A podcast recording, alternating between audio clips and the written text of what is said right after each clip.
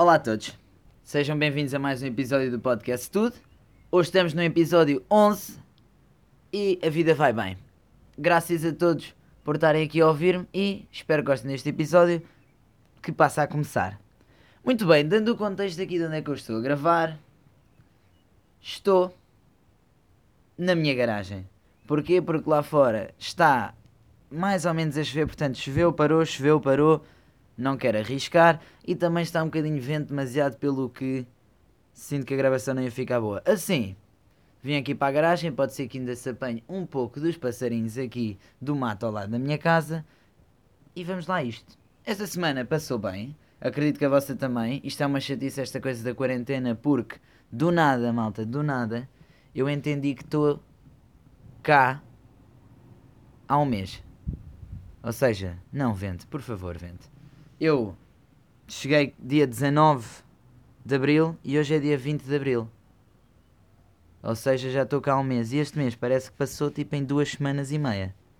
Que é a metade do mês, mais ou menos. Portanto, esta coisa da quarentena e a falta de estímulos diferentes e o facto de vermos as mesmas pessoas, as mesmas divisões e acontecer sempre o mesmo todos os dias, está a fazer passar isto muito mais rápido na minha cabeça e acredito nas vossas também, porque pelas pessoas que falei, estamos todos a sentir isto. No entanto, também é bom porque de certa forma podemos in incluir aqui rotinas que se calhar antes não pensávamos e coisas que não ponderávamos em fazer porque a quarentena ainda que nos obriga. E portanto, conto-vos já uma das novas adições na minha quarentena, coisa que eu não fazia antes, que é tenho feito slackline. Slackline é aquela fita que vai de uma árvore a outra, seja o que for, ou seja, uma fita bamba, em vez de uma corda. E pronto, eu já fazia no passado, chama-se slackline. Só que agora tenho estado a fazer, antes fazia muito no esquema de então, bora ali todos fazer slackline, juntavam com os meus amigos e iam. Agora está a servir como o meu esquemazinho de estar a curtir com a minha pessoa, por isso vou, monto ali a slackline e estou eu a slackline, um livro, os meus pensamentos, seja o que for, aqui a 20 metros da porta da minha casa, seja o meu jardim, que é um bocadinho público, mas também ninguém vem para o pé de mim, e fico ali a curtir, a fazer slackline, e estou a adorar. A adorar também, porque já estou a ficar muito melhor. Já consegui fazer uns 15 metros de slack para um lado, 15 metros para o outro. Já estou quase a conseguir saltar na slack sentado. Tipo, depois imagina, eu estive a ver uns vídeos no YouTube e o que os gajos fazem é eles começam a saltar sentados na, na fita e depois, passado um bocado, saltam para os pés, que é uma maluqueira. E estou mesmo a ver eu a tentar fazer isso e logo a escorregar e partir o pescoço, mas vai correr bem. Pronto, e é bom também porquê? Porque de certa forma estes são momentos que eu antes não encontrava ou não sentia que precisava, ou não me sabiam tão bem, ou seja, se eu fosse fazer alguma coisa sozinho e estar ali tranquilo, eu ia slackline, eu ia estar, ou seja, ia estar sempre à procura de fazer mais alguma coisa, se fosse agarrar um telemóvel, fosse chamar alguém, e aprendi isto, claro, devido à viagem. Com tanto tempo que eu passei sozinho, aprendi a gostar de estar comigo e só comigo. Pronto, isto lembrou-me, entretanto, de uma coisa que é, que acabei por também já partilhar, partilho com vocês, que é nós tendemos muitas vezes a quando estamos mal e tristes, a isolar-nos, tipo a afastar-nos, a irmos caminhar sozinhos, a irmos até algum sítio sozinho e estarmos a, ali a pensar sobre os nossos problemas e uh, ou estar só tristes, pouco importa. Isto lembrou-me de dizer às pessoas que não procurem estar sozinhos e ter tempo com os vossos pensamentos e tudo mais só quando estão tristes. Procurem também quando estão felizes, porque isso também vos vai dar muito que pensar e vai vos deixar ainda mais felizes. E é isso, a Slackline, está aí o tema da Slackline. Depois, tocando em livros, não sei se alguém pesquisou os livros que eu falei. Se pesquisaram, muito bom. Agora, aquele livro que eu tinha dito que era talvez uma porcaria, é realmente uma porcaria. Não sei se não acabei de ler, peço desculpa. Chama-se O Gen da Atlântida e eu já desisti porque estava-me a dar. É. É. As personagens eram todas personagens falsas e não havia qualquer tipo de insight do que é que as personagens estavam a pensar e eles diziam aquelas frases de guião um bocadinho terríveis e eu fiquei tipo, não quero. Entretanto, comecei a ler um outro livro recomendado pelo meu irmão e este já estou a adorar. E é bom para quem gosta de Harry Potter. Porquê? Porque isto é uma fanfiction, ou seja, é passado com o Harry Potter, no mundo do Harry Potter, mas não é a mesma história que o Harry Potter. E porquê? Porque é que este livro é tão interessante? Porque o Harry é filho, seja, a Petúnia é na mesma a mãe adotiva do Harry, mas neste caso ela gosta dele, e o marido dela também gosta dele, não é o Dursley, Dursley, Dudsley, I don't know. Gordão, burro, não, é também boa pessoa, e os dois criaram o Harry como um filho com todos os direitos que os outros, mas eles são os dois tipo mega cientistas e o Harry é bué de inteligente. Ele tem 10 anos e tem tipo a inteligência de um adulto, estuda bué, lê bué de livros, sabe bué de coisas de ciência, é super racional e lógico. E isto resulta num Harry que sabe bué de coisas e então é interessante. É interessante porque ele vê as coisas totalmente de uma forma diferente. As personagens, de certa forma, algumas delas também estão um bocado mais desenvolvidas e dá para dar uma perspectiva aqui bem diferente ao livro. O que é que também é muito interessante e porque é que eu estou a gostar tanto do livro? É que, como nós, quem está a ler aquele livro, com certeza já leu Harry Potter. Ou pelo menos já viu os filmes. E então, tudo o que são coisas de descrever onde é que ele está, o autor salta essas partes, porque no fundo nós chegamos à Diagon Alley e não precisamos que o autor nos descreva, porque nós já temos a imagem da Diagon Alley totalmente nas nossas cabeças por causa dos livros e dos filmes da J.K. Rowling. E então, o livro é bué fast-paced, portanto está sempre a acontecer coisas, muito mais a ver com personagens e então agarra e depois tem logo uma pronto. O resto leem vocês, é interessante. Para finalizar aqui a introdução, tenho uma novidade super boa para dar, que se calhar podia ter começado com isto, mas não comecei, que é eu cheguei às. Eu não, nós, porque se fosse só eu era impossível. Nós chegámos às mil streams no Spotify, pessoal, ou seja, mil não pessoas diferentes, ou seja, mil vezes que os podcasts foram ouvidos mais de 60 segundos. E normalmente quando as pessoas ouvem mais de 60 segundos, tendem a ouvir grande parte do podcast. Ou seja, isto é muito bom. Ao longo de 10 episódios, a média não é de 100 streams por episódios, porque os primeiros episódios têm mais, o que me chateia um bocadinho na verdade. Porquê? Porque as pessoas deve, veem aquilo de, ah, este gajo começou um podcast. E vão ouvir o primeiro para começarem pelo início. Faz sentido. Mas o que me chateia é que eu sinto que o primeiro podcast é o pior. Porque eu ainda não estava habituado a fazer podcasts. Tem coisas engraçadas, claro, e o facto de eu estar lá a viver a vida nesse momento, enquanto que aqui estou numa garagem um bocadinho triste. Uh, pronto, eu sinto que agora tem mais qualidade e temo que as pessoas fiquem tipo, ah, isto não é nada bom. Eu, mas hoje são os seguintes episódios, estou a brincar. E então é isso, obrigado a mim e a vocês por termos conseguido aqui as mil streams, é bué da fixe. Em teoria, o Spotify até já me vai pagar 3 ou 4 dólares por este achievement. Ganda cena, era bem fixe. E pronto, estamos juntos, felizes e contentes. Uh, pronto, mas estamos separados na mesma. Juntos, mas separados. Next point. Hoje trago-vos uma história, um story time que nos vai levar de volta ao país mais incrível do planeta, a Índia. Esta história vai também tocar um bocadinho em imprevistos de viagem e como os imprevistos às vezes acabam por nos trazer coisas ainda melhores. Eu e o Fred, o meu amigo foi à Índia comigo, estávamos em Delhi, exatamente. Estávamos em Delhi, acabadinhos devido ao Taj Mahal, grande experiência, Taj Mahal super incrível. Um pormenor sobre o Taj Mahal, que é se pronto, nós só vemos aquela imagem de frente do Taj Mahal, né? As, as fontes, lá as fontes, o Taj Mahal branco de frente e tudo mais. Mas a coisa mais incrível do Taj Mahal é que o Taj Mahal é exatamente igual de qualquer lado que se olhe para ele. Ou seja, não é só aquela frente super incrível, não.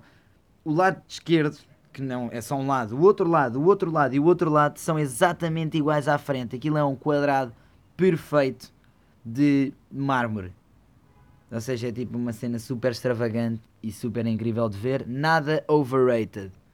Pronto, as pessoas dizem, ah e tal, overrated. Não é. Não é. Gostei muito. Pronto, mas isso não é história. Estávamos em Nova Delhi e tínhamos de apanhar um avião. O Fred estava morto. A comida indiana destruiu e então lá íamos nós, já mal, apanhar voos. Porquê? Porque nós planeávamos ir para Cochin, que era no sul da Índia, na costa oeste, onde íamos fazer também um plano de viagem, chegar a Cochin e subir até Goa. Ok, vamos lá então. Chegamos ao aeroporto e imaginem só, o nosso voo estava atrasado. Okay? Primeiro, o nosso voo no passado tinha sido cancelado, uma mega confusão para conseguirmos voltar a ter um voo. Felizmente não custou nada. E quando chegamos lá, o nosso voo está adiado. E qual é que é aqui começa a adiar? Começa a adiar. E a adiar mais, eles a dizerem que já há alguns voos cancelados porque estava mau tempo e não impediam poder sair. A adiar, a adiar, a adiar.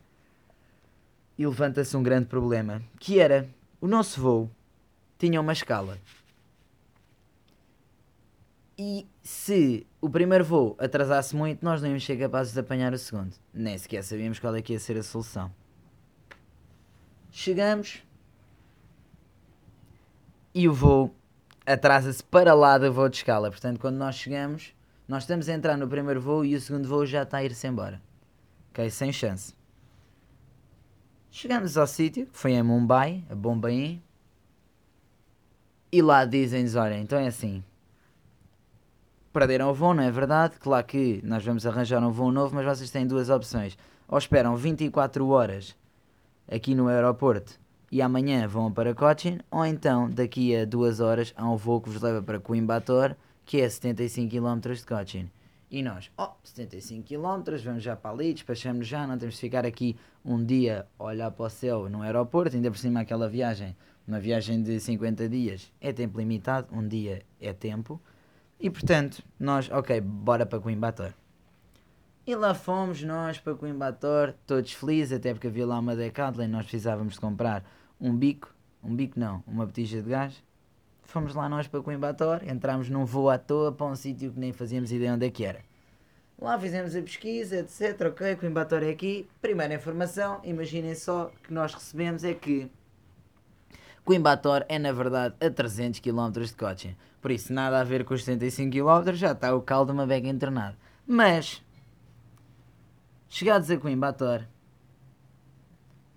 aconteceu uma coisa muito fixe. Que foi? Tivemos de improvisar um plano.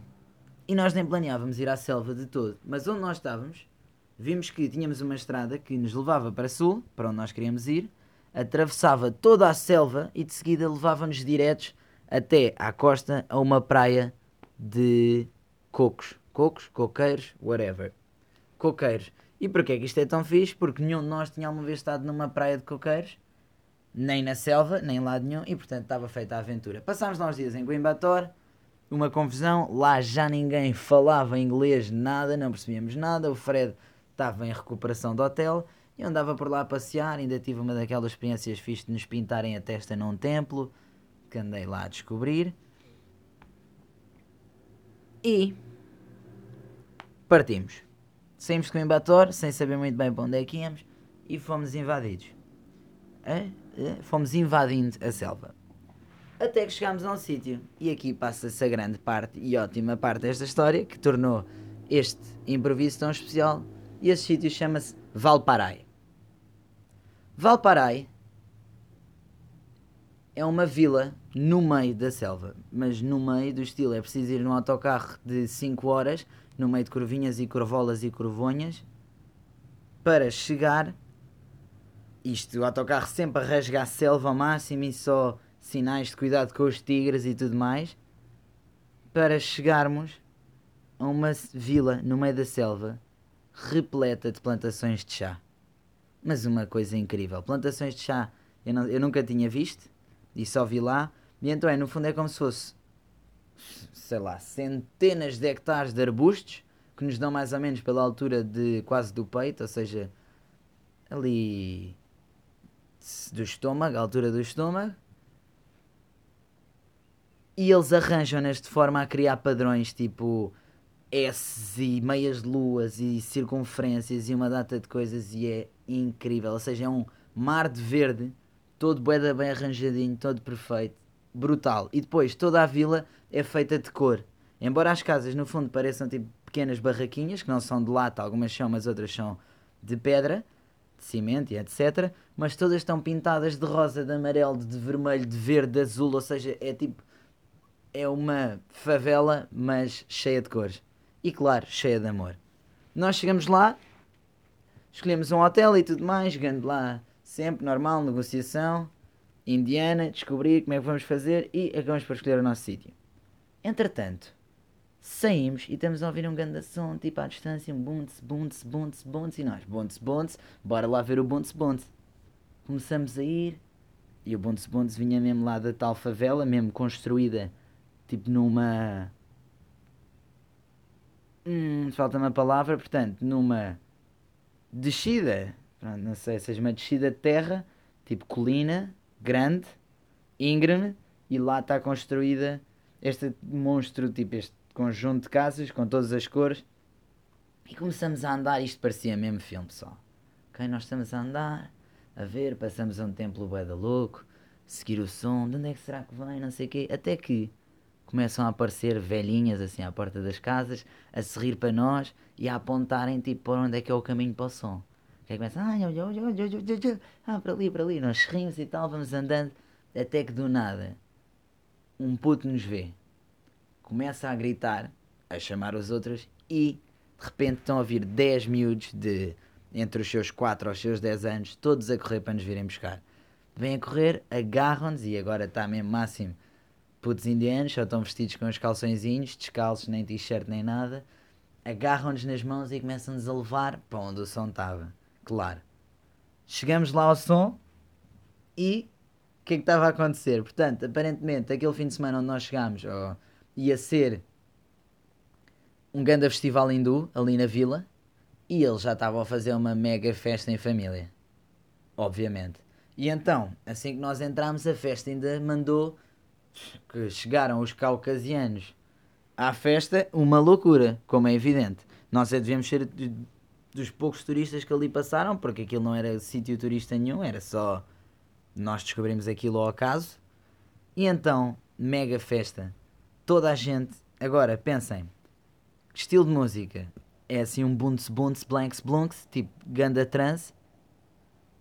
E tá os putos com 4 anos a dançar, as matriarcas da família com os seus 70 a dançar, toda a gente a curtir bué, nós a dançar também, os miúdos todos malucos já, entretanto, já é, é pronto, a fazerem, a dançar o que nós dançávamos, portanto já estávamos a criar coreografias para a cena, esqueçam, brutal, grande dança, depois até meteram lá o Waka Waka da Shakira e ficámos todos a delirar, foi bem da fixe, eventualmente, lá acabámos por nos ir embora, porque tinha de ser e porque a atenção toda sobre nós depois acaba por ficar um bocadinho cansativo, e fomos, deram, os gajos deram-nos lá uma coisa que lhes chamaram Acho que era tipo o coração de um deus deles.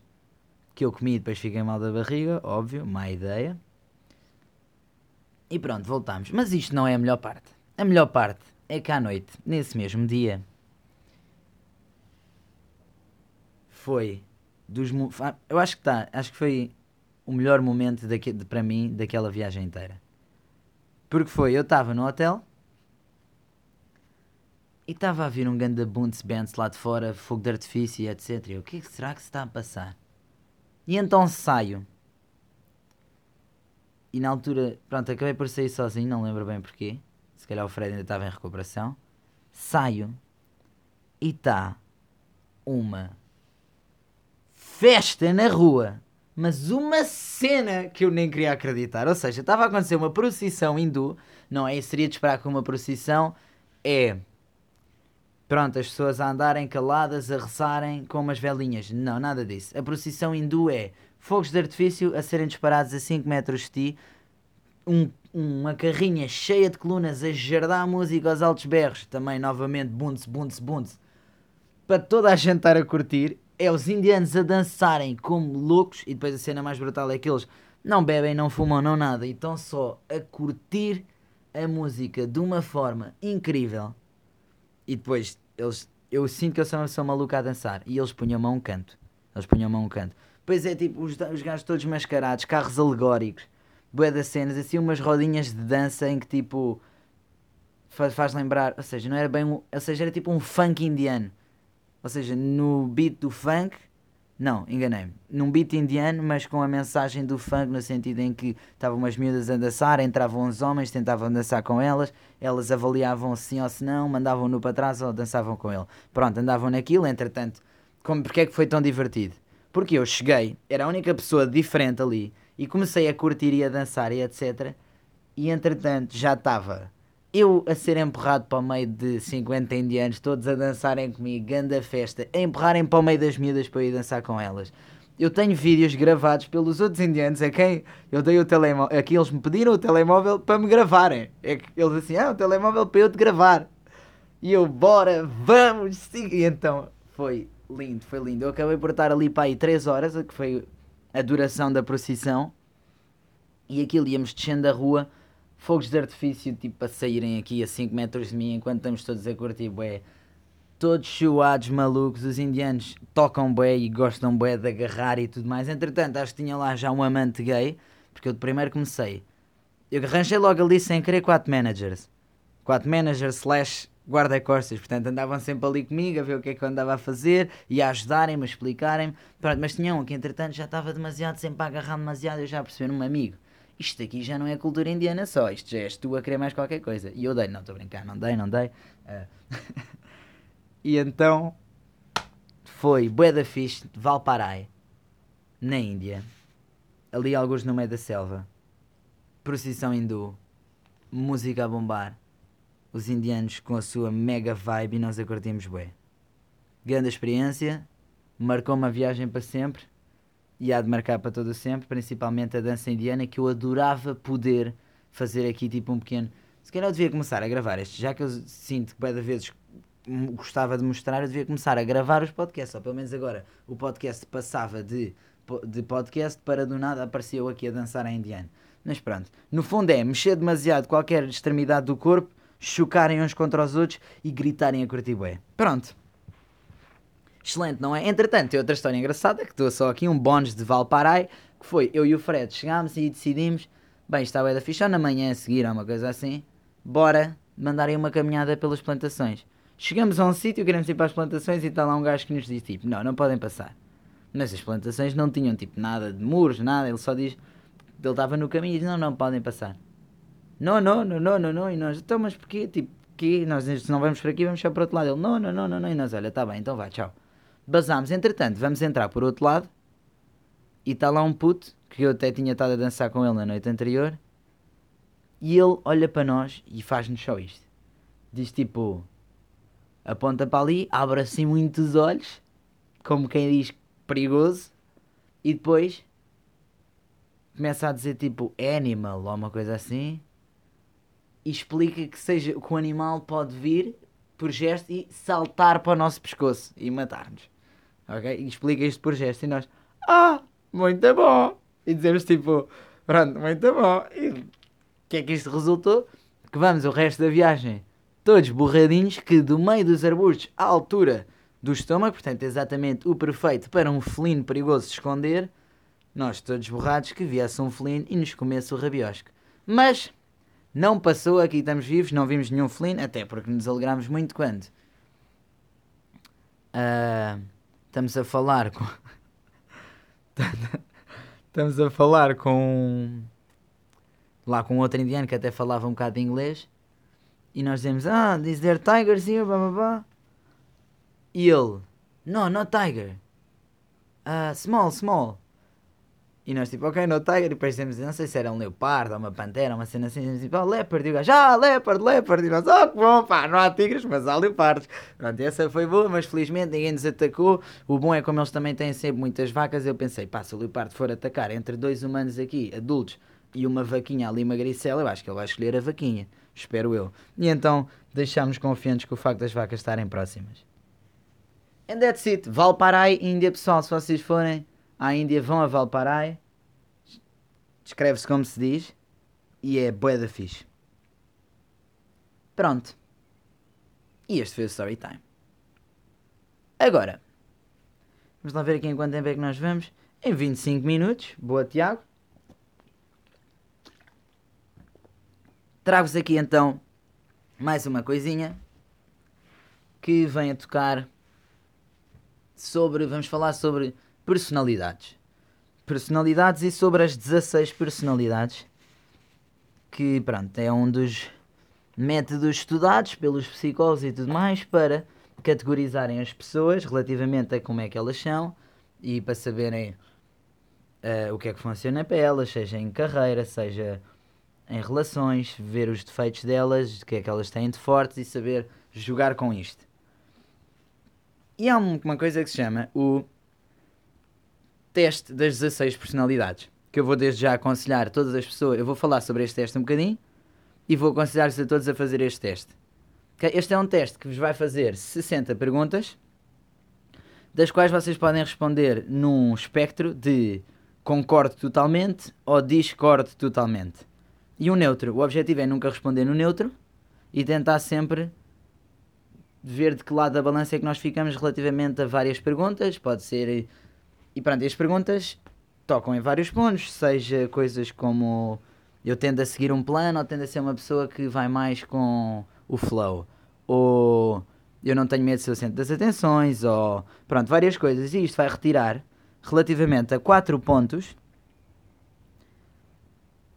a nossa personalidade. Ou seja, de quatro pontos opcionais, isto, é, isto vai fazer mais sentido quando eu explicar aqui mais à frente, vai retirar a nossa personalidade e então, no final, dá uma possibilidade de 16 personalidades e cada um de nós vai se enquadrar numa. Pode ser a mesma ou não. Mas é um teste que, claro, parte de autoavaliação e nada mais. Ou seja, como as perguntas são feitas a nós, nós fazemos o teste sozinhos. A ideia é fazer o teste com alguma concentração, ponderação e perceber realmente se nós estamos a responder perante quem nós somos, perante quem nós queremos ser ou perante quem nós achamos que somos. E temos que responder perante quem nós somos, que não é fácil, mas é bom fazer uma introspeção e chegar ali a algum resultado. Portanto, passo a explicar aqui, antes de contar o meu resultado, que vou contar, claro, acho que isso também é muito interessante. Explica então. Das 60 perguntas e de seguida vocês vão receber um resultado baseado nos quatro pontos que são o primeiro, extrovert versus introvert. Portanto, um extrovertido versus um introvertido. E então, isto depois isto vai por percentagens. Posso já dar aqui o exemplo. No meu caso, eu dou bastante num, num oposto, num oposto, num extremo do espectro, porque eu tenho 96% extrovertido e 4% introvertido. Ok? Mas normalmente, e nos meus outros pontos, eu estou mais perto do meio, ou seja, estou 60% de um lado, 40% do outro, etc. Pronto. Extrovertido e introvertido. No que é que isto toca? Claro que toca na ideia de uma pessoa ser sociável. Isto é, de não ter, ter à vontade para falar perante uma plateia, de pronto, ser confiante com pessoas, etc. Mas há aqui um outro fator, e este é o mais importante na coisa de ser extrovertido ou introvertido, que não tem propriamente que ver com ser falador ou ter carisma ou tudo mais. Não, tem que ver com a forma como cada um de nós recarrega as suas energias. Ou seja, uma pessoa introvertida é uma pessoa que, tempo a tempo, precisa do seu tempo a sós, do seu tempo com os seus pensamentos, do seu tempo com as suas coisas, para recarregar energias.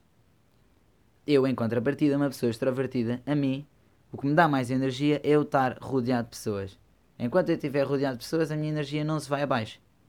Por isso é que, por exemplo, tomando o exemplo das parchanas, eu sou capaz, se calhar, de sentir que estou todo partido, chego ali da atividade da tarde, passa ter que mascarar os miúdos para o jantar e não sei o que, já estou todo partido, mas assim começa a dança e eu estou lá a dançar para os 50 putos, todos em cima dos balcões, todos a curtir bué, juntamente comigo, minha, o meu cansaço vai-se todo embora, porque eu recarrego as energias por estar ali com pessoas e por estar a sentir que a energia entre as pessoas está toda a ser a mesma e que estamos todos a curtir.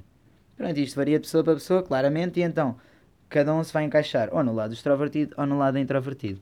De seguida passamos ao próximo, que é intuitivo versus observant, observador. Pronto, e acho que é melhor ir aqui partilhando à medida que vou dizendo. Eu neste caso calhei nos 42% intuitivo e 58% observador.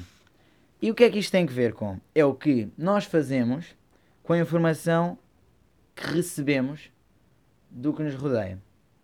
Ou seja, cada pessoa, à medida que vê a informação, pensa diferente sobre ela, analisa de forma diferente e tira conclusões diferentes.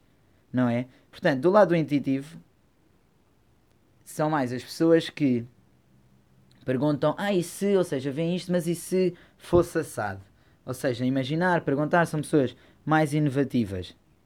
Por outro lado, os observants são pessoas que vão mais por, ok, isto é assim e funciona, por isso, se calhar, por isso isto funciona aqui e também vai funcionar neste outro contexto, por isso vamos aplicá-lo desta forma. Um intuitivo seria, se calhar, alguém que, ok, via isto assim e pensa, e se, em vez de fazermos isto assim, fizéssemos isto mais assado? Ou seja, se calhar agarrando naquela ideia, mas dar-lhe um toque diferente. Pronto, e aqui eu enquadro-me, o que eu tenho a dizer, eu enquadro mais do lado observador e de certa forma para mim faz sentido, porque embora seja uma pessoa que até sai fora da caixa, por outro lado eu sou uma pessoa que acredita muito nesta ideia de que equipa que muda, não, equipa que funciona, ou whatever, equipa que ganha não muda, uma coisa assim. Yeah. E então, se eu vejo uma coisa que funciona, não é que ela não precise de inovação, mas eu acredito que ela vai para a frente bem, não é? Depois, passamos ao próximo ponto, que é o terceiro, thinking versus feeling.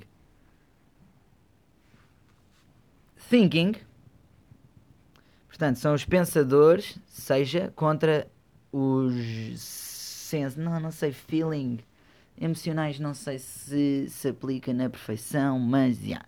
Pronto, há que relembrar aqui uma coisa que é, todo este teste vai num espectro de percentagem, que nós estamos mais de um lado e menos do outro, mas obviamente que ninguém é 100%, quer dizer, alguém há de ser, mas na maior parte das pessoas estão alguns dentro deste espectro, ou seja, há pessoas que tendem a estar mais para o lado do feeling.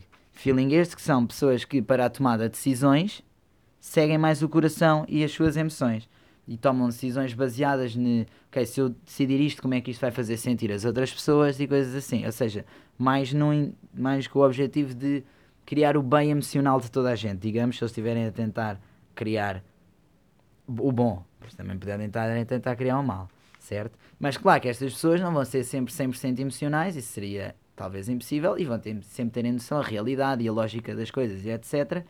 E então, têm sempre uma percentagem. Neste caso, eu encontro-me em 58% thinking e 42% feeling. Isto faz para mim todo o sentido. Até acho espantoso estar tanto do lado do feeling, mas talvez não. Que é então o lado do thinking é a ideia de avaliar as decisões baseadas em racionalidade e lógica. Ou seja, quando há decisões para tomar, pôr de lado as emoções e ser capaz de tomar uma decisão com, pensando quais é que vão ser os resultados desta decisão no futuro e tomá-la com este propósito, ou seja, com o objetivo de que corra bem, claro.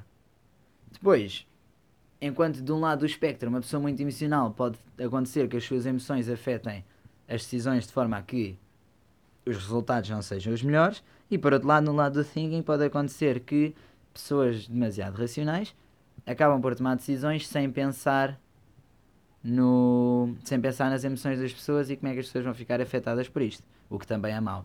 Eu quero tocar nisto só porque cada um de nós vai fazer o teste e vamos ver algumas coisas que com certeza sabemos sobre nós e vão ver que realmente isto é verdade e isto não é, mas outras coisas que às vezes é um bocadinho difícil de aceitar e que nós também somos assim porque todos temos defeitos. E é perceber que no fundo, mesmo que nós queiramos ser mais assim ou mais assado, nós nunca estamos mal, porque nós somos como somos. E por isso é que, no fundo, seja qual for o lado, todos os lados, nenhum lado está bem, nenhum lado está mal. Por fim, e o quarto ponto, eles põem aqui judging versus prospecting, que é, portanto, não sei bem a tradução, peço desculpa, mas a ideia é que do lado do judging são pessoas que tendem a planear mais, a criar o seu plano e a seguir o seu plano, e no lado do prospecting são pessoas que tentem, tendem a improvisar mais, go with the flow, à medida que as coisas aparecem, perceber como lidar com elas e assim é. Pronto, e eu estou no 52% judging, 48% prospecting, por isso estou quase aqui no centro. para mim, como é, que eu, como é que eu olho para este resultado? Eu olho para este resultado no sentido em que, sem dúvida, sou uma pessoa que gosta de seguir, que cria planos, mas que usa o plano como uma. Ou seja, um. Ah, está-me a faltar aqui a expressão. Como a minha. O grande plano, o grande esquema. Ou seja, eu tenho talvez estes objetivos, estes sítios onde eu quero passar. Tomemos, por exemplo, a ideia da viagem. Eu plane... planeei mais ou menos. Mas também tinha a ideia de que. Ou seja, eu tenho a ideia de que é preciso criar planos, mas que no fundo nós nunca os vamos seguir na totalidade. Pronto, é um bocado isto. Porque é impossível. Há sempre improviso e então, em, certo, em vários pontos, é preciso go with the flow e entender como é que as coisas estão a correr e adaptar e etc. Por isso é aqui uma mistura de criar um plano, porque senão também não, não ia ser uma, ia ser uma balbúrdia na selva. mas também não ser demasiado agarrado ao plano. Sinto-me aqui mais ou menos neste meio-meio. E assim, com estes quatro pontos, cria-se uma personalidade. A minha, eles chamam-lhe o da. O executivo, será? Da executive. Ok, da executive. Portanto, toca aqui na ideia de que. Pronto, agora. Bolas. Bolas, não escrevi, mas. Fui explicando mais ou menos, não? Ou seja, a ideia é que da executive toca aqui neste ponto, se uma pessoa extrovertida que lhe importa todos os eventos com as pessoas e assim, mas ao mesmo tempo também é uma pessoa que acredita no trabalho duro e em seguir um plano e tudo mais. Pronto. O que eu quero aqui não é bem estar só a passar o meu, mas falar sobre isto para entendermos aqui os quatro pontos da personalidade e aconselhar-vos a fazer o vosso, porque acho que vocês vão gostar. Eu gostei, bué, já é para aí a quarta vez que eu faço isto ao longo de uns 4 anos. E a minha personalidade, a personalidade que eu tinha antes da viagem, antes da viagem não, talvez há um ano e meio, foi a última vez que eu fiz o teste, ou há um ano, e a minha personalidade era outra.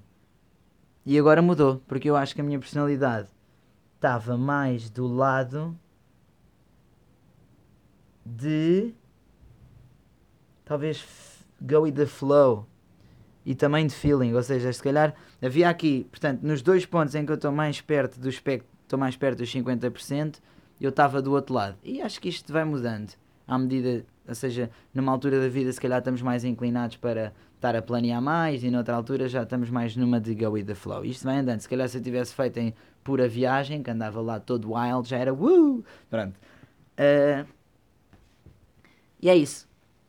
Dois resultados possíveis por cada um e inclui as 16 personalidades e então diz que isto são as 16 personalidades que existem nas pessoas. No entanto, recentemente eles adicionaram aqui uma nova coisa que é como que um complemento. Ou seja, dentro das quatro personalidades, depois a pessoa pode ser assertiva ou turbulenta. É assim que eles lhe chamam. E qual é que é a ideia disto? É assertiva ou turbulenta no sentido em que explica a nossa confiança nas nossas decisões e nas nossas habilidades. As pessoas assertivas são pessoas que tendem a ser mais confiantes, mais equilibradas no sentido em que não é muito nem 8 nem 80. Seja, não estão nem extremamente motivados para algo, mas também a motivação não acaba, por exemplo, e mais resistentes ao stress. Portanto, são pessoas que vão andando para a frente, não se preocupam demasiado com nada. Isto, claro, tem, alguns, tem um problema que é, em muitas pessoas que se encontram neste lado do espectro, tendem a sentir confiança a mais, o que pode resultar em não ouvir os outros, em levarem uma chapada de luva branca da vida e também pode deixá-los demasiado relaxados. Por outro lado, as pessoas turbulentas são pessoas que se movem muito a resultados. Ou seja, são movidas pelo sucesso enquanto encontram resultados facilmente navegam para a frente porque estão a conseguir estímulos positivos. E são pessoas que procuram melhorar e, afastam a dúvida fazendo o melhor. Mas são pessoas que ao mesmo tempo a dúvida também chega. E às vezes, se esses resultados não chegam, acaba por chegar em vez a dúvida e deitá-los abaixo. Portanto, sem dúvida que eu vejo este dois espectro de pessoas no mundo. Por exemplo, posso. O meu irmão é a pessoa que eu utilizo mais neste podcast. Desculpa, Gonçalo. eu sinto mais uma pessoa mais assertiva, neste caso, e o meu irmão mais turbulenta, no sentido em que o meu irmão tem uma ambição incrível e que eu invejo, porque ele por vezes encontra uma coisa que ele adora e ele dá tudo e por tudo 100% naquela coisa, mas por outro lado, quando lhe falta a motivação, vai-se muito abaixo. Eu, por outro lado, falta-me esta ambição louca, esta loucura, mas também nunca sinto que vou tão para o lado negativo da balança. E. Yeah, neste caso, eu calhei 83% do lado assertivo e 13% do lado turbulento. Pronto, no fim. Onde é que estamos? Ui. No fim, eles ainda nos vão dar mais duas coisas que eu também vos aconselho a ler. Não consigo aqui muito bem explicar estas, porque só tive, só tive o exemplo das que me calharam a mim. Que são strategies e rules. Isto é a nossa estratégia de, de certa forma, a nossa estratégia mais forte e a nossa estratégia de encarar a vida. E a minha que eles me deram é People Mastery. Depois, se quiserem ler sobre isso, podem ler. Pronto, toca um bocadinho no facto de eu ser bom lidar com pessoas e isto ser, de certa forma, o que eu utilizo para pronto, para mover, ou seja, fala de amizades, fala da forma como eu ou seja, como eu sinto o amor, mesmo em profissões, de lidar com as pessoas e tudo mais, que é um ponto forte que eu tenho. E depois roles, isto aqui eu não percebo muito bem, mas a minha deu-me sentinel. E a ideia é que sou uma pessoa que se preocupa em se eu, ou seja, numa situação de trabalho, se eu estou num trabalho, eu preocupo-me fortemente que as coisas estejam a correr bem. E sinto que toda a gente tem que se preocupar como eu. Isto é bom e é mau, logicamente. A coisa do executivo também toca nisso e é um, também é um problema às vezes que eu tenho de resolver, que eu admiro muito num amigo meu que é o Ciro, que é, eu sinto que se eu estiver a trabalhar com uma pessoa, Ó, estamos numa equipa e somos 5 pessoas que temos de construir isto. E uma delas, ou duas, ou whatever, não está a fazer nada. E eu, perante esta falta de ética de trabalho e qualidade das pessoas, eu não consigo ser amigo delas. O que é errado. Porquê?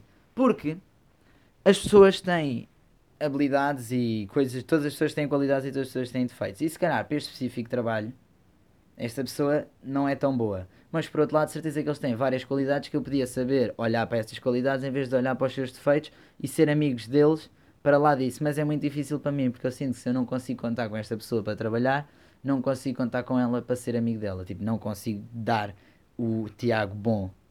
O que é mau e é uma coisa que estou a melhorar, acredito, e quero melhorar, por isso sei de melhorar. Por outro lado, este meu amigo o Ciro é uma pessoa incrível nisto porque ele até pode ser o chefe e vê tudo na Manezel por causa de alguém que não está a fazer bem o seu trabalho, mas ele é capaz de ser amigo dessa pessoa para lá da prestação que ela tem a trabalhar e consegue ser amigo dela porque essa pessoa também tem coisas boas. Isso é fixe. Pronto. E era isso. Eu gosto bastante de pensar sobre personalidades e achei isto uma ideia boa de partilhar aqui no podcast, este teste, para cada um fazer. Vou deixar aí na descrição de algum sítio. Mas também é 16 1 e 6 personalities.com.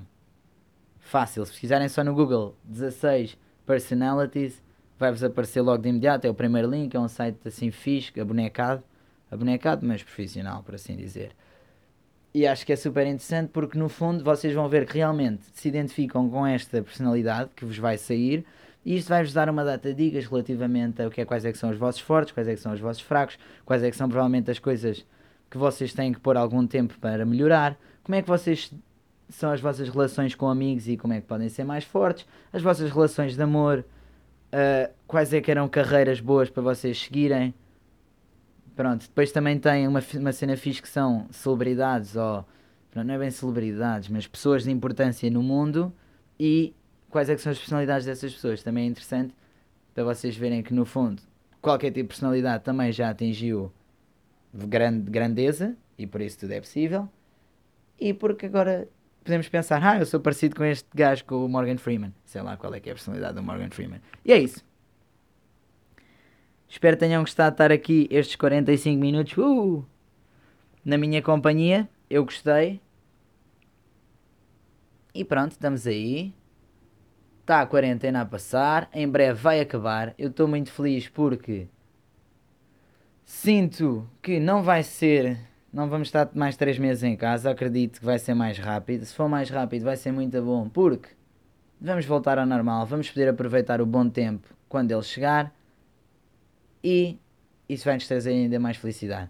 E espero também que o impacto deste coronavirus no mundo venha a alterar o mundo. No sentido em que, por exemplo, as pessoas percebam que quem é mais feliz a trabalhar de casa poderá talvez trabalhar mais de casa, quem continua a ser feliz a ir para o trabalho, que vá para o trabalho. Se calhar que podemos diminuir uma data de consumismos e tudo mais e, por sua vez, melhorar o estado do planeta. Em vez de termos, por exemplo, 4 pares de calças ou 10, só termos 2. E uma data de ideias aqui possíveis. Se calhar podemos fazer um podcast também a falar sobre isto estes consumismos e o que é que será que o coronavírus vai mudar. Mas isso já é uma coisa que tinha que ser bastante pensada. Muito bem, pessoal, espero que tenham gostado. Vemos numa próxima e, como sempre, desejo-vos uma ótima viagem pelos vossos sonhos. Adeus.